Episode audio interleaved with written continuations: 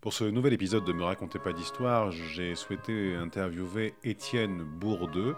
Étienne Bourdeux est agrégé d'histoire, docteur en histoire de l'école des hautes études en sciences sociales et ancien membre scientifique de la Casa de Velasquez de Madrid.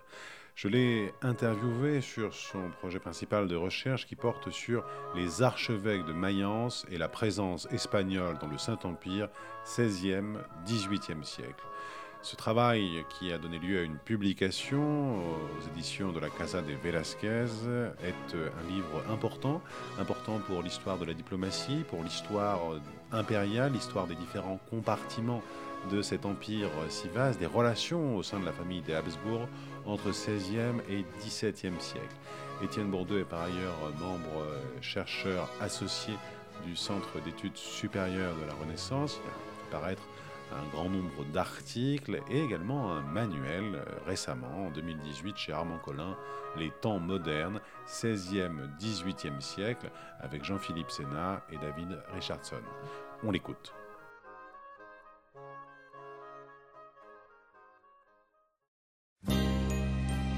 Roule un cierge pour l'archevêque. À époque désespérée, mesure désespérée, monseigneur.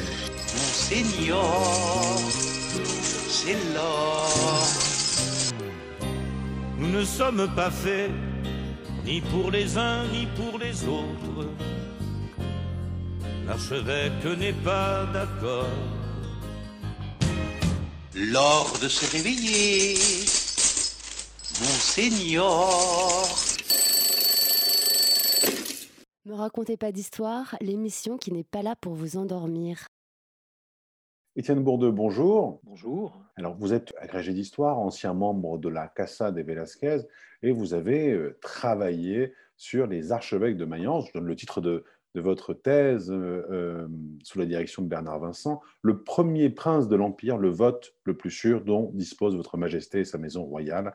Les archevêques de Mayence et la projection espagnole dans le Saint-Empire, milieu du XVIe siècle, milieu du XVIIe siècle. Cette thèse de 2011 est devenue un livre, publié également aux presses de la Casa de Velasquez, Les archevêques de Mayence et la présence espagnole dans le Saint-Empire, XVIe, XVIIe siècle.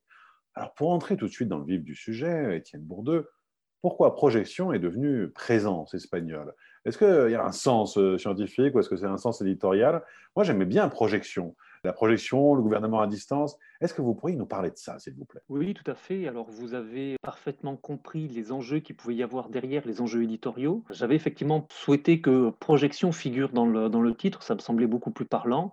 Un certain nombre d'historiens euh, espagnols avaient traité de la, de la question, la question de la projection euh, espagnole en Europe l'éditeur, donc la Casa de Velasquez, a considéré que c'était peut-être un petit peu moins hors vendeur, peut-être pas, puisque bon, les thèses ne sont pas forcément destinées à être vendues par un wagon entier, mais moins, moins accrocheur, ou en tout cas que ça parlait moins à un possible lectorat français. D'où ce terme qui, je pense, je trouve, est peut-être un petit peu trop, un petit peu trop vague, un petit peu trop euh, flou pour apporter du sens, mais voilà la, projection est devenue euh, présente, ça ne nuit pas au contenu. Si euh, justement nous voulons euh, essayer de, donner du sens hein, à, ce, à, ce, titre, à ce très beau titre, j'avais beaucoup aussi aimé le, vote le, le, plus sûr de Votre Majesté, est-ce que vous pourriez, en quelques points d'étape, nous, nous, nous, raconter ce que contient cette thèse, ce que vous avez trouvé? La première chose peut-être à, à, souligner, c'est que je n'ai pas trouvé ce que j'aurais souhaité. Quand je me suis lancé dans cette, dans cette recherche, j'étais un peu un peu innocent, un peu naïf, on, va dire. Je pensais que j'allais trouver énormément de, documents. L'idée de départ étant que les archevêques de Mayence, étant archi-chanceliers du, euh, Saint-Empire,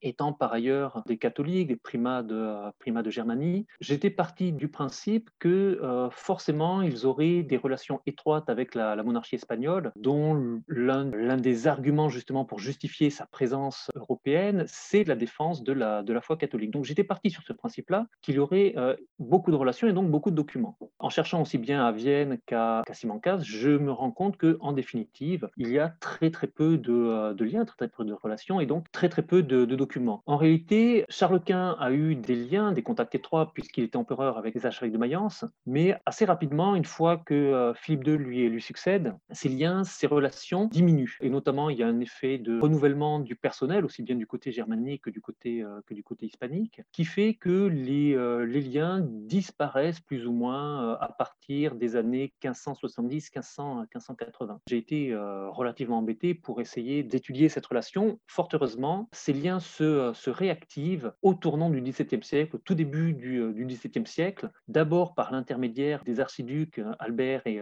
Isabelle, donc par le truchement des Pays-Bas, qui ont besoin d'allier l'Empire pour essayer de trouver une solution au conflit. Et une fois que le lien est établi entre les archevêques de Mayence et les archiducs, les conseils centraux de la monarchie espagnole vont essayer d'en profiter également.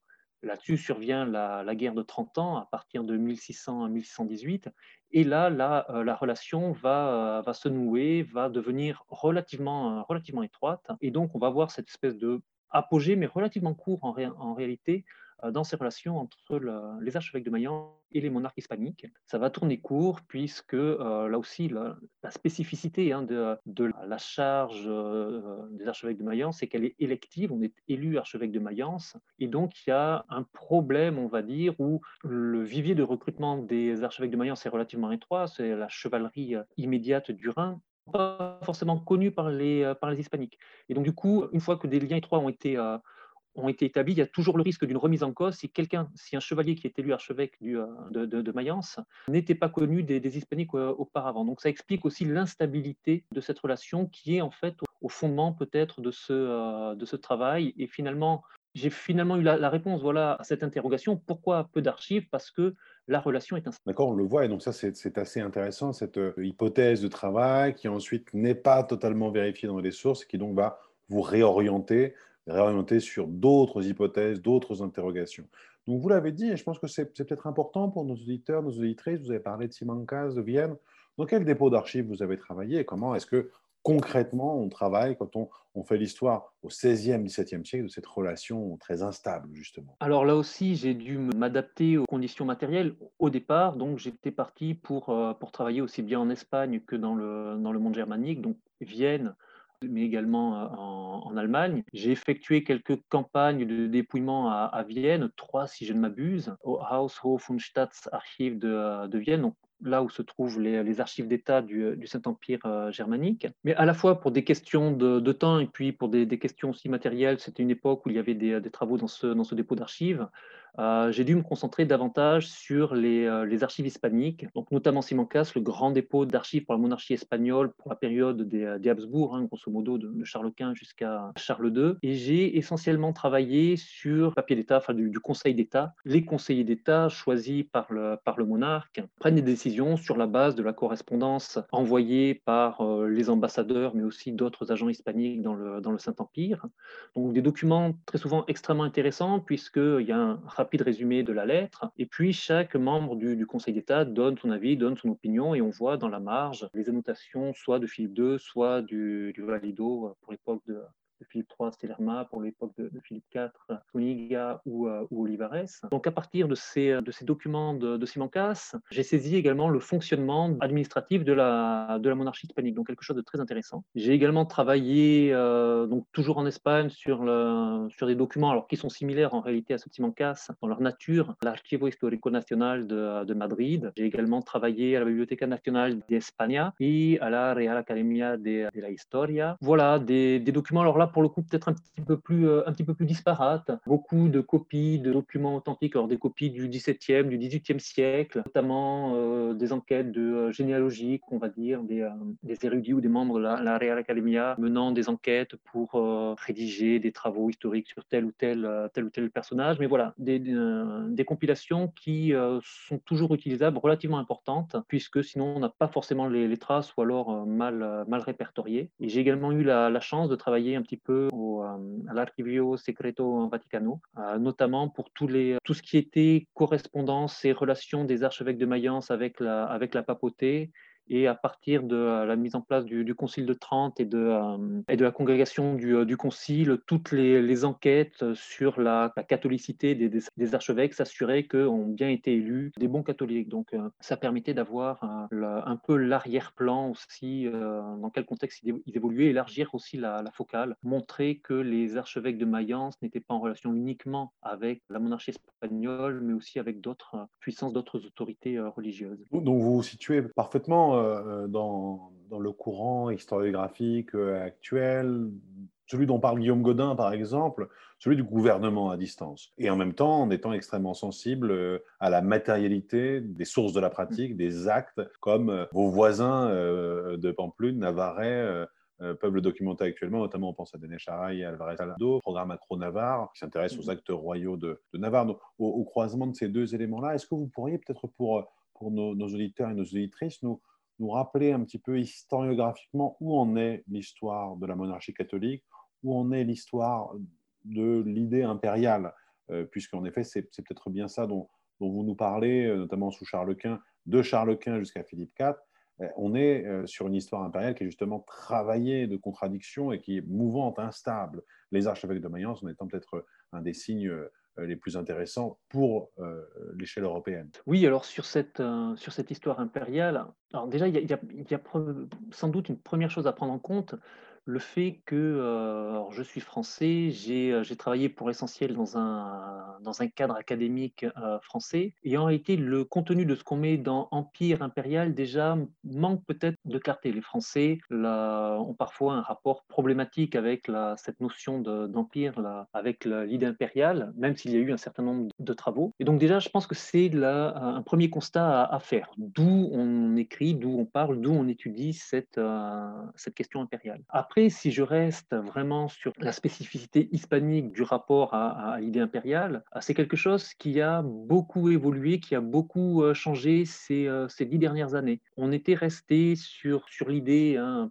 qu'avait lancé euh, John Eliot dans les années 90, d'une monarchie composite, donc euh, composée de, territoires relativement, euh, relativement hétérogènes, et que cette hétérogénéité informait le gouvernement de la monarchie hispanique, donc de l'empire, de l'empire hispanique, empire avec un E minuscule, informait donc ses pratiques de gouvernement et donc de la, projection hispanique à, l'échelle européenne. Depuis une dizaine d'années, des personnes comme José Javier Ruiz tendent à renouveler un petit peu l'approche s'appuyant effectivement sur l'apport de, John Eliot, ils essaient d'aller un petit peu plus loin, de montrer que ce ne sont pas simplement des territoires, des empires hétérogènes, ce sont aussi peut-être surtout des empires euh, polycentriques, à savoir que certes, il y a un centre théorique politique à l'empire hispanique qui est Madrid, ou en tout cas là où réside euh, le, roi et ses conseils centraux. Mais les différents centres, que ce soit Naples, Bruxelles, Sico, euh, Lima, ont une certaine autonomie, prennent des décisions qui, relativement souvent, sont entérinées après coup par les centres mêmes. Et donc, on est sorti de ce rapport peut-être un, petit peu, euh, un petit peu vertical du centre des périphéries pour montrer qu'il y a un rapport peut-être un petit peu plus dialectique entre les différentes parties de l'Empire hispanique. Est-ce que vous pensez que, l'article de, de Jean-Paul Souniga, justement, aurait peut-être contribué en 2007, avec la réception peut-être plus importante de l'histoire globale, de l'histoire transnationale et de l'histoire impériale, à réinterroger en effet ce modèle, non pas pauvre, puisqu'il a apporté beaucoup de choses, mais peut-être un petit peu dépassé maintenant de centre-périphérie, justement. Oui, cet article de, Jean-Paul Zuniga, donc euh, celui de la, revue d'histoire moderne et contemporaine, si je m'abuse, a permis d'interroger, comme tout concept historique, il n'est jamais véritablement dépassé, il n'est jamais périmé, mais effectivement, euh, quand il est interrogé, quand il est utilisé, on l'approfondit. Effectivement, l'apport de Jean-Paul Zuniga de montrer que ce qui importe peut-être davantage, c'est une lecture via l'histoire sociale. Moi, en tout cas, est quelque chose qui m'a énormément parlé, puisque on s'aperçoit très souvent qu'un grand nombre de ces initiatives propres à ces différents centres dépendent d'individus ou de groupes sociaux relativement bien structurés. Donc oui, c'est un apport décisif. Après, il faudrait aussi euh, être en mesure de, euh, mesurer euh, dans quelle mesure il a vraiment été accepté, cet apport de, de Zuniga a vraiment été enregistré par l'ensemble des historiens travaillant sur cette question encore autre chose. Alors, donc, justement, on, parlait de cette réception-là, de l'histoire impériale, mais si, je, comprends bien ce rapport peut-être interactionniste entre les archevêques de Mayence et euh, les conseils centraux, est-ce que vous pensez que dans la, marche de l'administration euh, de la monarchie catholique, il va y avoir des emprunts, donc des emprunts euh, à l'administration de l'archevêché de Mayence, mais aussi au Conseil de Flandre, mais aussi de toutes, ces, toutes ces composantes territoriales vont-elles irriguer dans son fonctionnement euh, quotidien et concret le travail des administrations euh, castillanes? C'est une question mmh. difficile parce que c'est dur de repérer les évolutions, mais est-ce que vous voyez une hybridation en tout cas de, dans votre travail?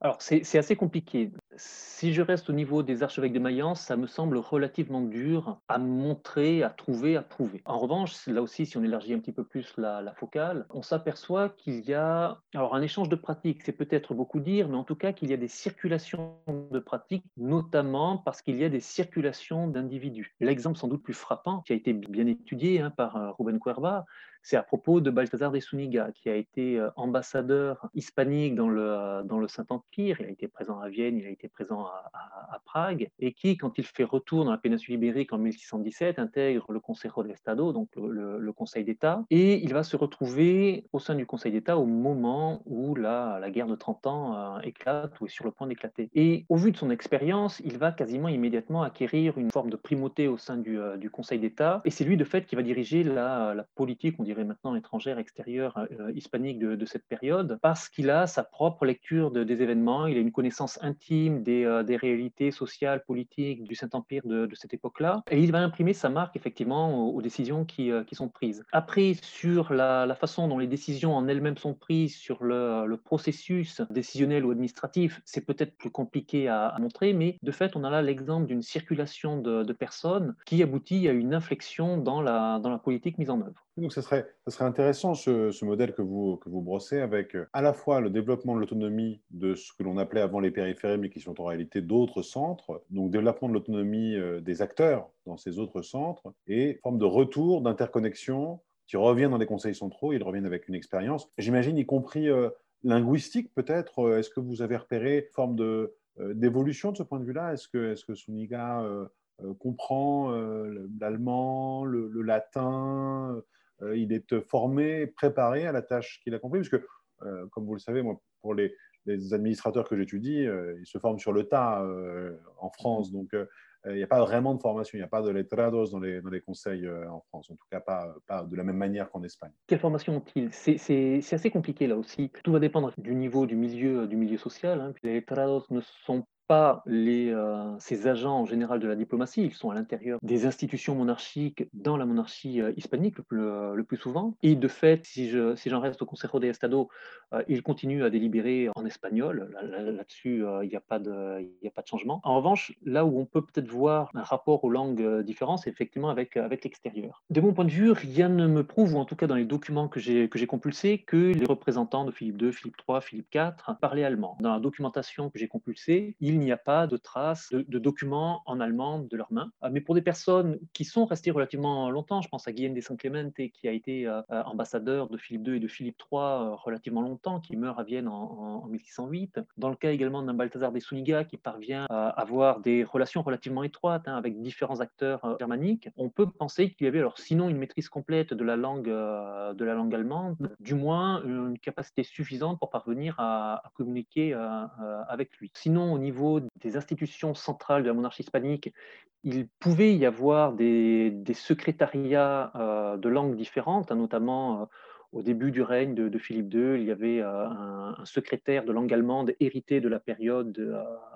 de, Charles Quint. Et de la même façon, dans les Pays-Bas, là aussi, le, euh, plurilinguisme de fait obligeait les différents conseils assistant les, les archiducs ou les, euh, gouverneurs généraux hispaniques à avoir des, secrétaires de langue, de langue française, des secrétaires de langue espagnole pour la péninsule ibérique, et également des, secrétaires maîtrisant la langue allemande, puisque le truchement se faisait relativement souvent par intermédiaire euh, des, Pays-Bas. Donc ce n'est pas forcément au sein des conseils même que euh, cette maîtrise des langues était la plus développée, mais il y avait des, euh, secrétaires qui maîtrisaient ces langues. Alors, après, je n'ai pas la réponse pour la formation, mais ils maîtrisaient cet usage des langues. Alors, merci beaucoup. Et, j'aimerais vous interroger également sur un autre chantier de, recherche qui est le vôtre, celui des usages de l'histoire. Vous avez notamment fait paraître dans la revue 17e siècle un article qui s'intitule trouver quelques roses parmi celles qui ont été choisies, l'histoire et ses usages chez un conseiller impérial du début du XVIIe siècle, et plus récemment, donner un sens historique à un échec, la monarchie espagnole et la conférence de Cologne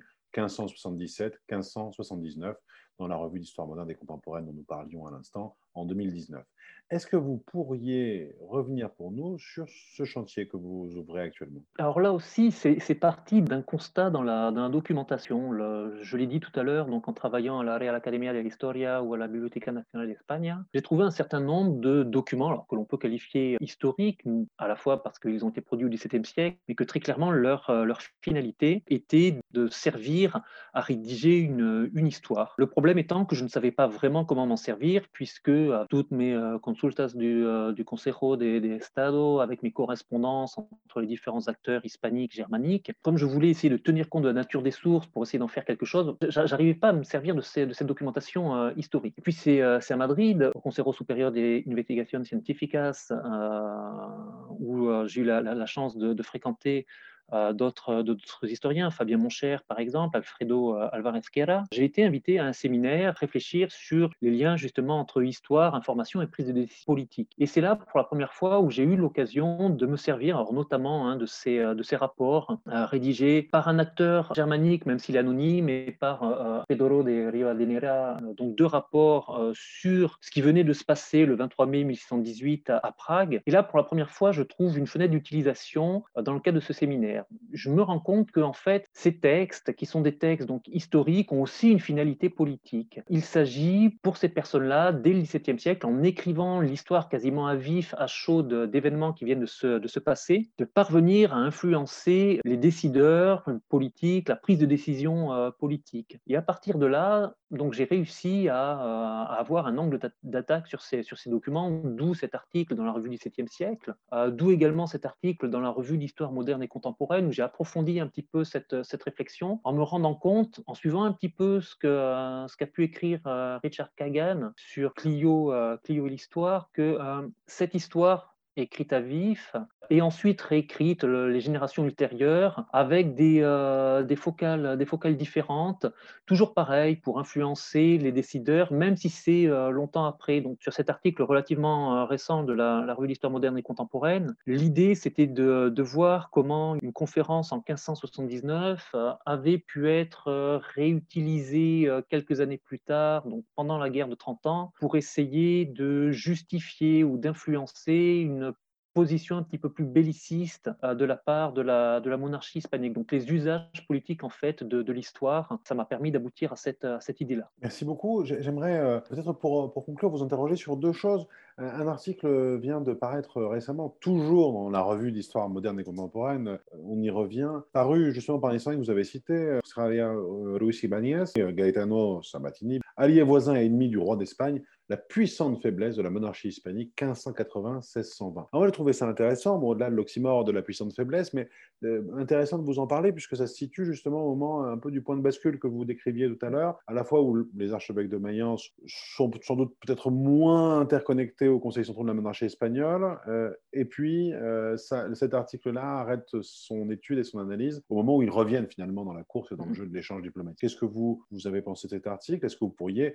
peut-être nous, nous expliquer cette, cette, puissante faiblesse Je connais bien, très bien les, les, travaux de Javier José et Gaetano Sabatini, et pour une grande partie, je m'inscris un peu dans leur, euh, modestement, dans leur, euh, dans leur sillage. L'idée de, de, leur article et de leurs travaux d'une manière générale est double. D'une part, il s'agit de montrer qu'effectivement, à partir des années 1500 1580, la monarchie hispanique connaît un tournant, un tournant atlantique, euh, la mise en place de ce que Gruzinski a pu, a pu appeler la, première mondialisation ibérique, produit véritablement ses premiers effets à ce, ce moment-là. Il ne faut pas oublier que Philippines, leur conquête est achevée en 1571, le premier galion de, Manille part euh, peu de temps après. Et donc, du coup, ça va avoir effectivement euh, une influence, un impact sur la, présence ou la projection hispanique de, euh, de ces années-là. C'est pas effectivement totalement un hasard, c'est pas totalement de la faute des archevêques de Mayence. S'ils passent au second plan à ce, à ce moment-là, pour le, dire en termes un peu, un peu prosaïques, les Hispaniques ont peut-être d'autres chats à fouetter à, à ce moment-là. Ils ont un empire véritablement mondial à gérer, ou en tout cas à